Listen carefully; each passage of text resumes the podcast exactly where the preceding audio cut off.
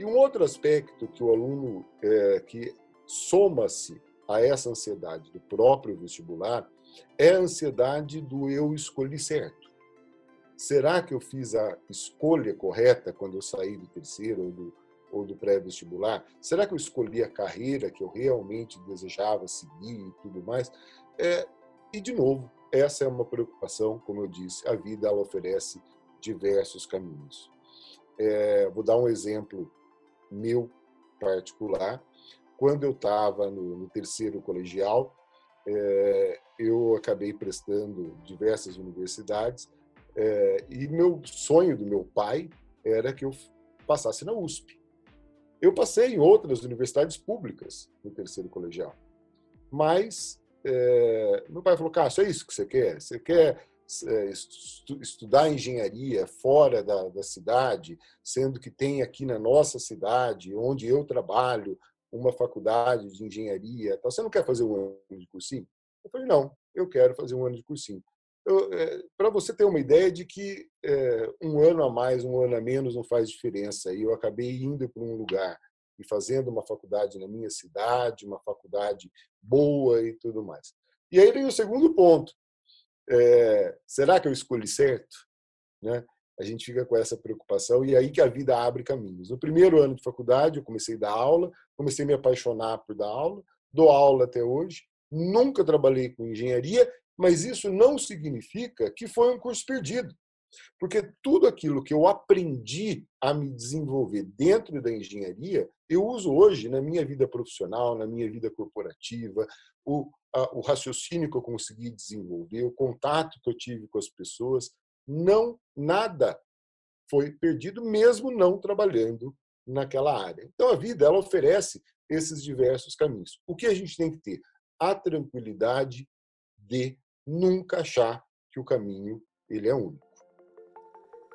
Dessa vez, eu decidi começar o episódio com esse áudio do educador Cássio Mori, porque ele fala sobre o tema principal dessa conversa que eu quero ter com vocês hoje e que não dá mais para adiar.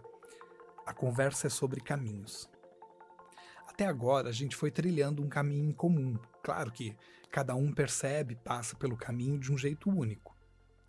Mas vamos pensar que você, seus colegas e outros muitos alunos pelo país se prepararam um ano todo para o vestibular. Bom, o vestibular chegou e ele fez o primeiro cruzamento de caminhos, a primeira bifurcação. O caminho se divide agora em dois. Um é o que continua para a segunda fase do vestibular, ou a espera dos resultados e possivelmente a faculdade conquistada, e o outro é o que continua para um novo ano de preparação para o próximo vestibular, que vai chegar no final deste ano. Claro que é uma alegria imensa passar e deve ser muito comemorado por você que está nesse caminho. Eu não vou fingir que não é triste saber que não passou. É triste, sim, muito. É frustrante, dá desânimo, vontade de chorar. Eu quero que saiba que eu sei o quanto é triste esse momento, então chore sim, xingue, esbraveje. Você tem todo o direito de se sentir assim mas não se esqueça de transformar isso em experiência. E assim que passar esse momento, recupere as forças e siga caminhando com essa nova vivência na mochila que você carrega nas costas. Há duas coisas em comum nesses dois caminhos. Eles não terminaram. Parece idiota pensar nisso, mas a verdade é que a vida não termina no vestibular, é só um cruzamento no caminho que será muito longo tanto para quem segue na seleção e possivelmente na faculdade, quanto para quem começa uma nova preparação. Um rio parece o mesmo porque as suas margens continuam fixas, mas a água não para de correr. Assim é o caminho que vamos trilhando na vida. Outra coisa em comum é o novo que se desenha bem na nossa cara. E não pense de maneira nenhuma que é um retorno para trilhar o mesmo caminho. Não seja ingênuo. O caminho será diferente porque você já está diferente daquele você que começou o caminho lá atrás. O caminho também será outro, a experiência é outra, porque o caminho não volta, ele continua, como eu já disse. Tudo a partir desse ponto do caminho é novo e exige planejamento, organização, meta, desejo. E vem junto no pacote a tristeza, a insegurança e muitas, muitas dúvidas. O aprendizado da vida adulta é este. As coisas são complexas, porque nada é só fácil ou difícil, nada é só bom ou mal. Tudo é tudo junto e bem misturado. E a delícia é viver sabendo que não afastamos a complexidade das coisas. Seria uma perda de tempo e de energia que devem ser gastos em viver com complexidade. Por exemplo, o caminho de quem segue para a segunda fase vem com a dúvida e a insegurança.